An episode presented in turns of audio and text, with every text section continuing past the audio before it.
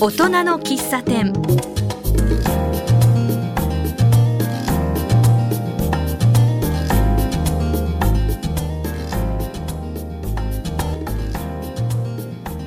この番組ではこの街を元気にするお仕事活動をしている方をゲストにお迎えしお話を伺っています。私はマスターの小原田康久です。今日のゲストは西東京商工会の岩崎哲司さんです。どんなお話をしているのか聞いてみましょう。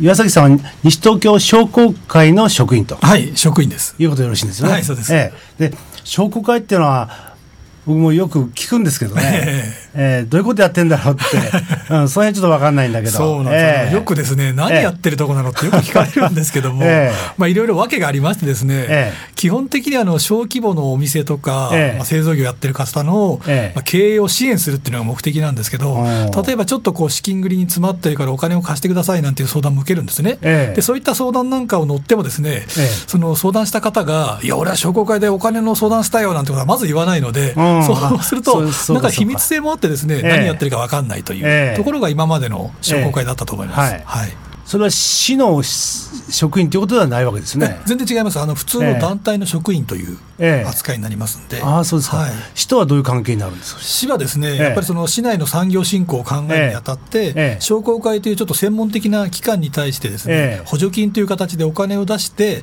まあ、市の職員も少ないもんですから、え産業振興を一緒にやりましょうという、そういうスタンスですね。ああそうですか、はい。えーと例えばねどういうことをこうこの最近やってこられました？そうですね、あのええ。やっぱりあの FM 西東京のリスナーの方だったら皆さん知ってると思うんですけど、ええ。ーと一点一品事業という事業に取り組んできまして、冊子をねそうですね。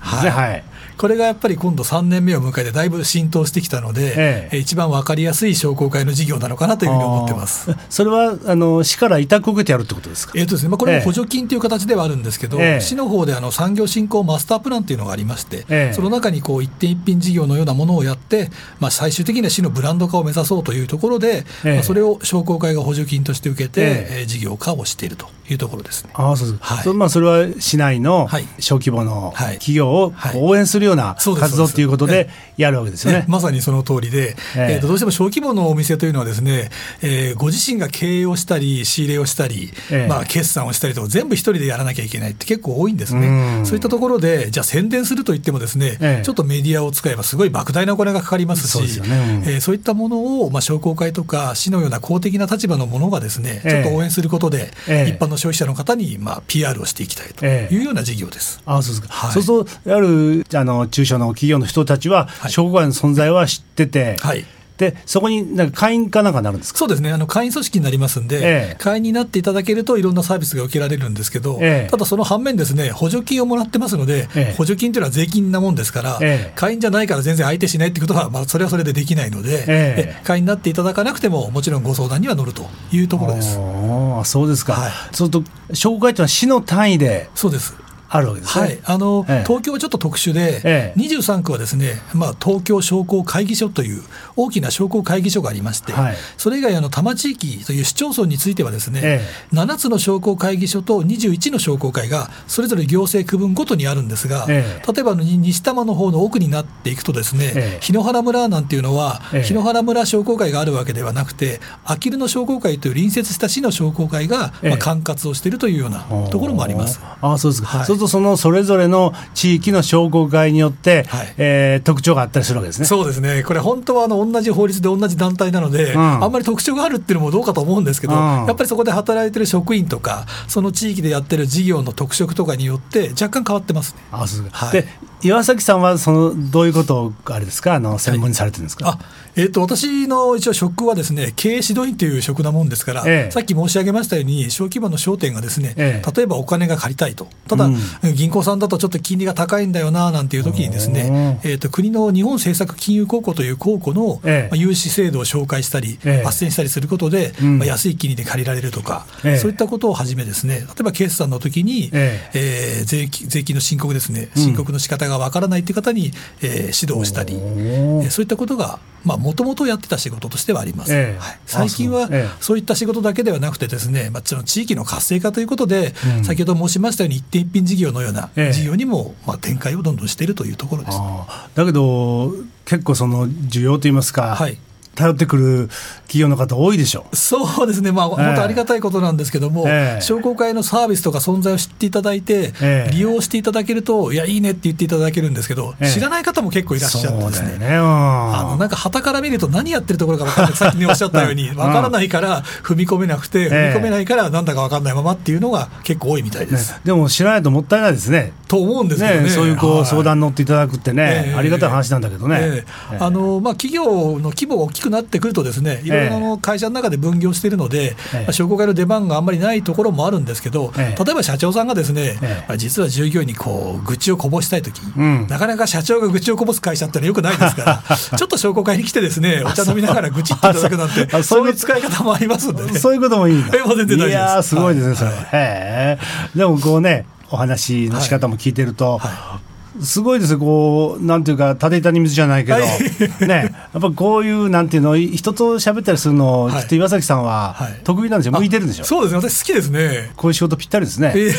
ね。もともとこの仕事してたわけじゃないんですけど、だけど、その例えばねこうやっぱり資金繰りとか、ええすごいこうなんていうのかな重い話じゃないですか、はいはいはいはい。でそういうのをこう抱えて、えー経営者の方がやってくるでしょ、ええええ。でもなんか岩崎さんと話してると希望が出てくる気あがしますね。ありがとうございます。うんね。うん言われません？えあのやっぱこういう難しい話っていうんですかね、どちらかというと、まあ、人によっては恥ずかしいと思われる方もいるので、ええ。まずやっぱりこちらの信頼をしっかりしていただけるように、うん。まあ、誠意を見せて、ですね、うん。で心を開いていただかないと、相談が始まらないと思ってますんで。まあそうですよね、はい。やっぱりあるとさらけ出さないとね。そうなんですあ私まだその商工会の職員始めて大して経ってない時にですね、ええ。決算書見せてくださいって言ったら、えー、とその女性の方だったんですけど、ええ。決算書見せるのはね、裸見せるようなもんなのよって言われてですね、いや、おばさんの裸は見たくないななんて思ったのが、20代の終わりぐらいですかね。あそう。ありまして。ああ、そう、うん。でも本当にね、包み隠さずね裸になってもらわないと、本当相談乗れないもんね。ええ。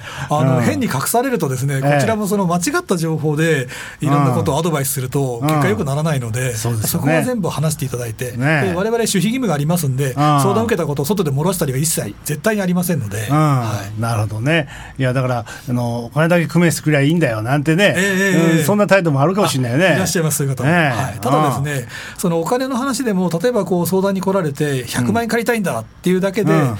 えー右から左に100万円の融資の申請をするというのは、ですね、うん。まあ我々の仕事からすると、ちょっと失格、落第というところで、ええええ。本来であれば、本当に100万円でいいのかとか、うん。この100万円を借りることによって、この先、経営がどうなるかとか、そこまでやっぱ踏み込んで話をさせていただいてると、うん。まあ、いいお付き合いができるのかなと思ってます。そうですよね、はい。それこそね、なんていうの、こう焼け石に水じゃないけどね、ええ。その場しのぎでっていう人もいるだろうしね。はいはいはい。うんなるほどね。いや、なかなかね、ええ。目配り、気配りに必要な仕事 ですよね。そうですね。ええ。それで、まあ、このお仕事の話もね、僕は興味あるんだけど、はいはい。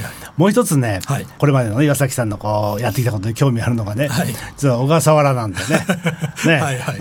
うん、小笠原ってもうこう、知らない人結構ね、知らないけど、小笠原を知らない人はいないけど、はいどこにあるかとか、そうです詳しいこと知らない人多いでしょ？そうなんですよ。あの、小笠原にいましたっていうとですね、皆さん一応驚くんですけど、うんその後でですね、小笠原って沖縄のどの辺にあるのとかですね、あとはあの飛行機でどれぐらいってよく言われるんですよね。そうですよねえで、話をして、いや、東京の南に1000キロですよとか、うん飛行場はありませんって言うとですね、えじゃあどうやって行くのとか、うん船で1日かかるんですよなんて言うと、もう大体つかみは OK なんですよね。ええ 話の切り口としては本当に。そうですよね。はいえっ、と25時間半かかるんですね。25時間あの竹芝から小笠原丸っていうね、そうね。ええ船に乗って25時間半って、はい。だから飛行機に乗ってたとヨーロッパよりも遠いよね。遠いんですよ。時間かかりますよね。時間だけでいうと、日本で一番、あ世界で一番遠いんじゃないかっていう、はい、言ってますそうですよね。ええ。でそこへ5年間。5年間。そこに、はい。えーそこの商工会でお仕事されてえたの。あの小笠原村商工会というところで、やはり経営指導員としてええ。仕事をしてまして、ええ。はい。ええそれまでちょっといきさつ聞きたいんですが、ええ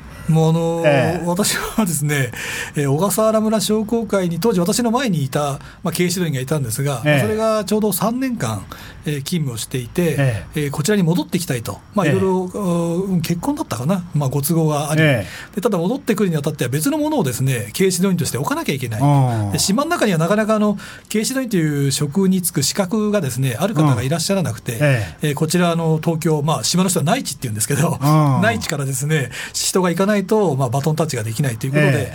当時のあの商工会の会長がですね私に来てくれないかなっていう話だったので、まあ、興味もあったし、ええ。まあ、過去にもあの仕事でですね2回ほど行ったことがありましたんで、ええ。あ行きます行きますって2つ返事で 行ってしまいまして、で5年間も。あ、そう、5年間で、それは何年から何年なんですか？えー、と平成17年の4月から、ええ。ーですね、22年の3月31日までですかね、ああ、そうですか。はい。えーっと、小笠原は今、世界遺産になってますね。はいはいはい。その世界遺産になる前の話ですよね。あ。そうなんです。私がいた時にですね、ええ。ちょうどあの世界遺産の候補になって、ええ。でこれから登録されるんだなんて話をしていて、ええ。引き上げる直前ぐらいですかねあのユユネスコの関係者の方がええ。視察に来られて、だいぶ島は盛り上がって、はい、ああ世界遺産になるんだっていうことでね。なるんだそうですねああそうです。一番あれですね。ええなんていうのこう上り坂の時ですよね。ね勢いのある時ね。そうなんです。ですから、あの、商工会の職員の仕事としてもですね、これからお客さんが増えるから、ん宿を開業すると。開業するから、あその建設資金を調達したいんだとか、うんそういう前向きな相談が多かったんで、楽しかったですね。ああ、はいそうかそうか。はい。ええあのでもあの辺の人たちは結構おっとりされてるんでしょ？そうなんですよ。ええあの 私もですね、もう生まれも育ちも東京で、ええーまあ、小笠原に行ってですね、一番びっくりしたのは、もう仕事でもですね、何日の何時までに仕上げてくれみたいな話ってほとんどないんですよね。ええあのこれやっといてみたいな感じで言われて、えいつまでにってこちらもだんだん聞かなくなっちゃうぐらいああそうええのんびりしてまして ああそう。ええあのそれは非常に良かったですね。はいへえあでも職員の人は内地の人なんでしょ、大体。えーとですね、私がいた時に、ええ。商工会小笠原村は4人職員がいまして、ええ。そのうちの3人までがですねええ。内地の人間で、はいはい。1人だけ、まあ、島っ子と言われる島の生まれの子がいましてですね、ああそうですか。はい。ええ。と内地から行ってもやっぱりもう島の流れに乗っていくわけですね。そうですね、やっぱりあの最初のうちはちょっと戸惑うんですけど、ええ。ーっと小笠原村って結構ですね、もともとの地元の方が少なくて、ええ。どうしてもあの強制収容されたと、強制的にあのアメリカに、ええ。ーも持っていかれた時があってね、ええ。その時に一回、えー日本人は、えー島の外に出ろということがあった関係で、はあ。もともと住んでた方、ちょっと少ないんですよ。ああそうですか。なので、よええ。そ者が行っても比較的受け入れていただける、ええ。そういう土壌がありますね。ああそうですか。はい。ええ。じゃあ小笠原はね実は僕もね、はい。あの4回行ってるんですよ。そうですよね。ええだからもう大好きなとこでね、はい。ええなこれがちょっともう小笠原で盛り上がりたいんですけど、い。ちょっと一息入れたいと思うんですね。はい。で、えっと、音楽を一つかけたいんですけど、はい。リクエスト曲ありました。あえっとじゃあサザンオールスターズの津波をお願いします。津波、はい。ええなんか思い出あるんですか？えあの小笠原にいた時にですね、ええ。よくカラオケがあの娯楽の一つなもんですから、えーカラオケに行ってですねよくこの歌を歌うと、ええ。ーまあ、商工会の役員さんから、ええ。商工会の桑田だとか言われてですね、えーちょっと調子に乗ってよく歌ってたなとななんかちょっと似てるとこありますよね。そうですか、うんあの歌うともっと似てるんですよあそうなんですか。いやいや、それはまた一度ね、はいえーお聞きしたいと思いますけどもね。はいえーそれじゃあ、えー津波を聞きたいと思います。えー今日は西東京商工会の岩崎哲司さんをお迎えしています。はいえーね、商工会のお話を聞いた後ね、はい今度は小笠原はいの話をね、えーしておりますけれども、あのー小笠原行きますとね、はい。あのーなんとも言えないそのゆったりした流れの中にねこう身を置いてると、はい。あれが僕なんかもう最高の快感なんですけども、はい。どうでしょうね？そうですね。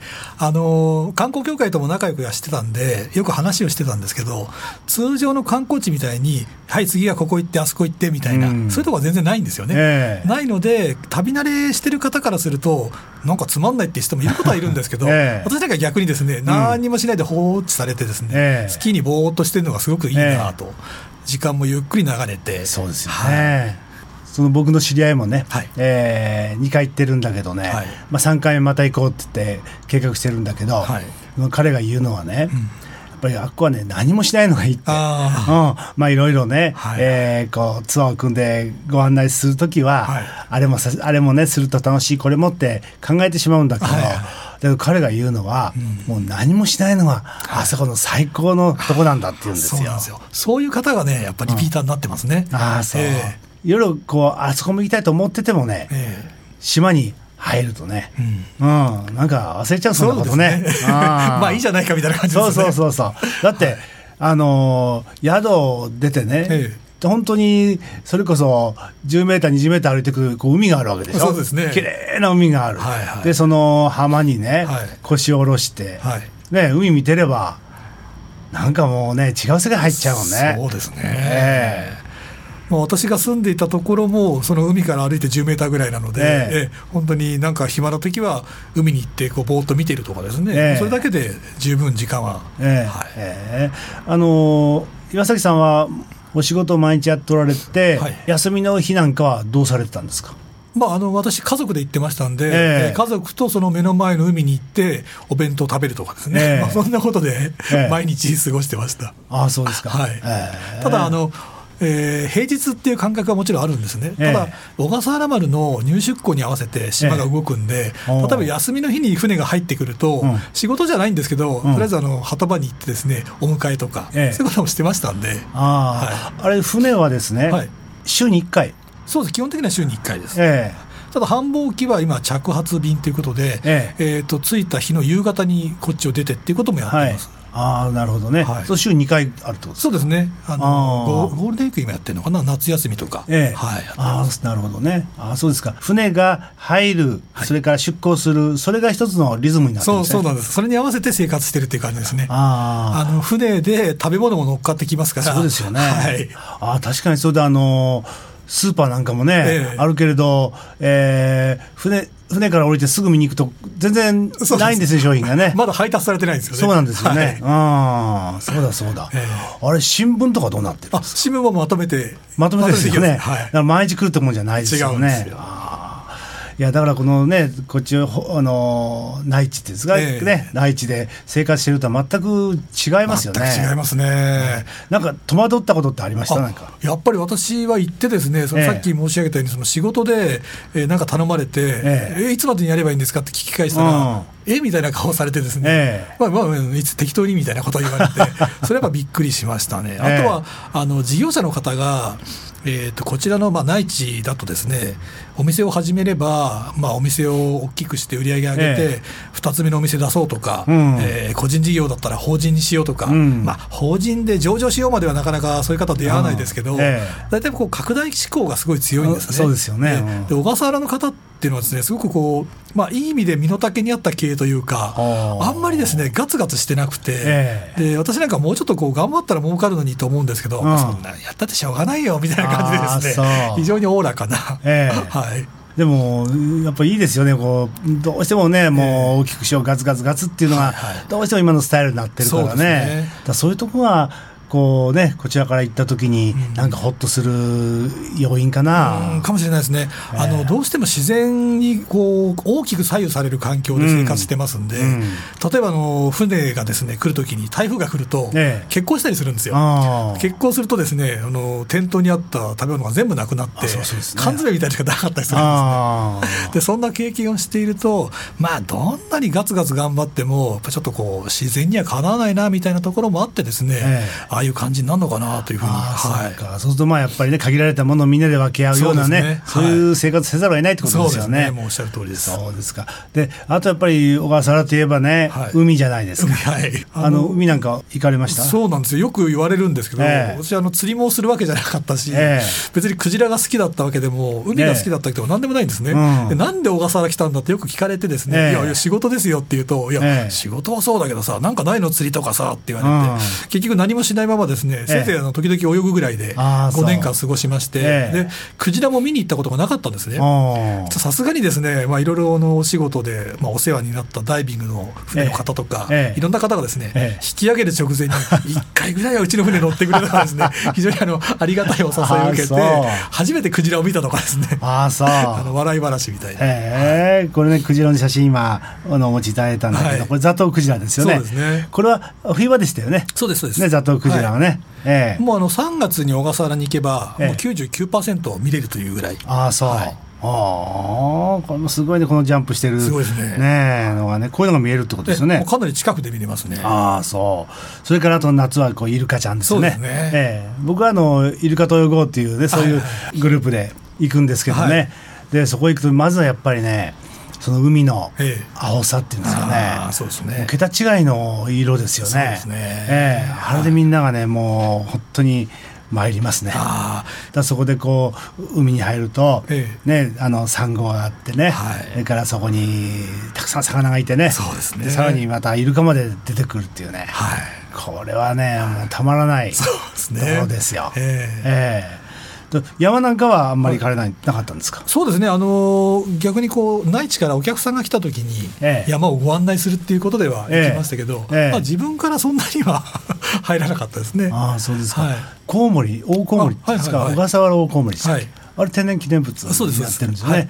ああいうのがいたり、ええ。あの光るグリーンペッペグリーンペペですね。はい。あれがあったりね、はいはい。で夜こう浜を散歩すると、はい。あの夜光虫ですか、はいはいはい。ねキラキラ光ったりね、はい。とにかくそれからあとはあれだ。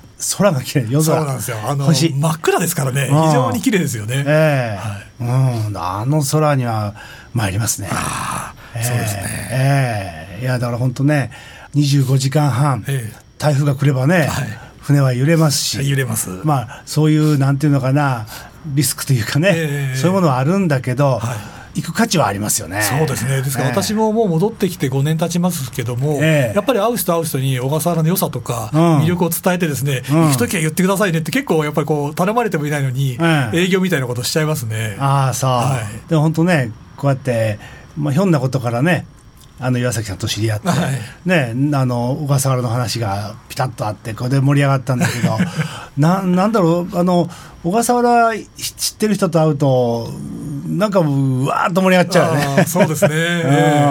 不思議な魅力を持った島なんだけど、だけどどうでしょうね世界遺産になってから、はい観光客も増えてるんじゃないですかね。観光のお客さんはすごい増えたって聞きました、ええ。ただどうしてもそのアクセスに制限があるんで、うん。増えたと言いながらも、そんなにですね他の世界自然遺産とか世界文化遺産に登録された地域のようにあ、ー気軽に行けませんからね。爆発的には増えてないというふうに聞いてます。ああそうですか、はい。まあ自然環境もそうだけど、はいなんとも言えないあのー島時間ね。そうですね。ゆったり流れる時間っていうのをね、ええ。あれはなんかもう貴重なものだなと思いますよ。そうですね。でもこうやって喋ってると帰りたくなるんじゃないですか。思い出しますね。ええ。5年間ででもすごいですよね。そうですね。ああでどうですかこちらへ戻って、はそのカルチャーショックじゃないけど。そうなんですよ。あの私、もともとこちらの人間なので、ええ。そういうことはないだろうなと思ってたんですけど、ええ。最初に戻ってきまして、まあ、西東京の商工会に通勤するために電車に乗った時にですね、えまあ女の人は歩くのは早いわですね。あのみんな怖い顔してですねちょっとぶつかったらなんかキッとかって睨まれてですね、ええ。もう圧倒されちゃいましたね。ああそうそう歩くのはね確かにそう。あの普通にねこう暮らしてる時は普通に歩いてるつもりでもね、えええー小笠原に1週間いてはい。帰ってくるでしょ、はい。そうするとねゆっくり。になるの。そうなんですよね。ああ。ゆっくりなんです。確かに、でみんなあれ早いなとかね、ええ。なんかぶつかりそうになったりとか。それはありますよね確かにね。戻ってきて本当に感じたのは内地の方はまあねしょうがないんでしょうけどもみんな難しい顔してる方が多いなっていうのはそう感じましたね。島の方はみんなほわーんとしてますんで そうですよね。まあはい。大体ね僕が行くのは夏だから、ええ。みんなそれこそ短パンにね T シャツか裸,、だったりねそうですね。着とることないですよね。ないですね。ね。あああの商工会の職員もですねこちらだとやっぱりスーツ着てネクタイしてますけど、うん。小笠原村商工会は、あのまあ、チノパンみたいなものを履いて、ええ。アロハを着てますんでさすがにジーパンはやめようということにはしてましたけども、ええ。あのズボンにアロハシャツでうん。過ごしてました、ああそうそう、はい。えネクタイしてる人はネクタイしてる人はですね、うん。内地の人です。ねああそう。あの村役場も村役場の制服はアロハなんですよ、アロハなんだ。アロハです。あそうですか、えーじゃあネクタイして出勤する人はいないわけだ。いないですねですねそれはいいなあ でお店開いたりする人って内地の人が多いでしょ？そうなんですよ。やっぱりあの若い頃に小笠原に遊びに行って、ええ、その魅力にですねすっかりやられてしまって、え、仕事を辞めて小笠原に来て、え最初は勤めてですねそのうち独立したいんだっていう感じでお店を開いた方、結構いらっしゃいます。アルバイトの方もねそうですね。多いですよね。あのアルバイトしながら海で遊ぶとかですね、そういう方結構いらっしゃいますね。えー小笠原に行ってですねこう人生観変わったみたいな方もいらっしゃいますんで、そうですよ。ね、はい、え。ー、いや僕の知ってる人でね、ええ、若若い時に不適応仕事の不適応、ね、もう起こして会社行きたくなくなっちゃって、はい、休職して、うん、その間に小笠原行ったらね、ええ、でそこでイルカと会ったの、ええ、そしたらもう一気に人生観変わってもう仕事も一気に辞めちゃって、もうなんか自由にのびのびと今、やってる人いますね。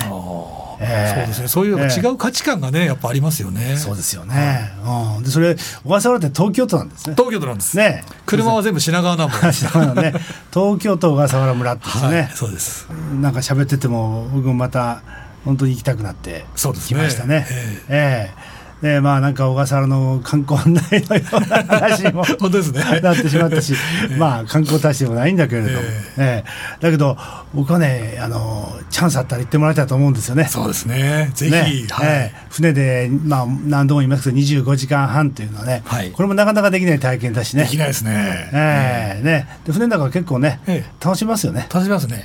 船の中から楽しいと思います。ああなるほどね、はい、そうですよね。はい、で着いたらねもう盛大にお迎えしてくれるしね。そうですね。えー、本当あったかいこう人たちばっかりでね、はい、でまた帰る時もね、ね、これまたもうびっくり、ね、サプライズがね、ね、帰る時待ってるから、これはまあねあの種明かししないにしますけれどもね。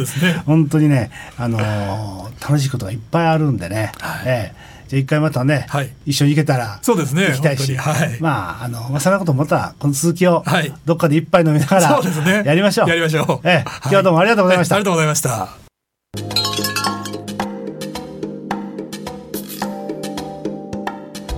では次回はどんな方がゲストにお越しになるのかお楽しみにしていてください。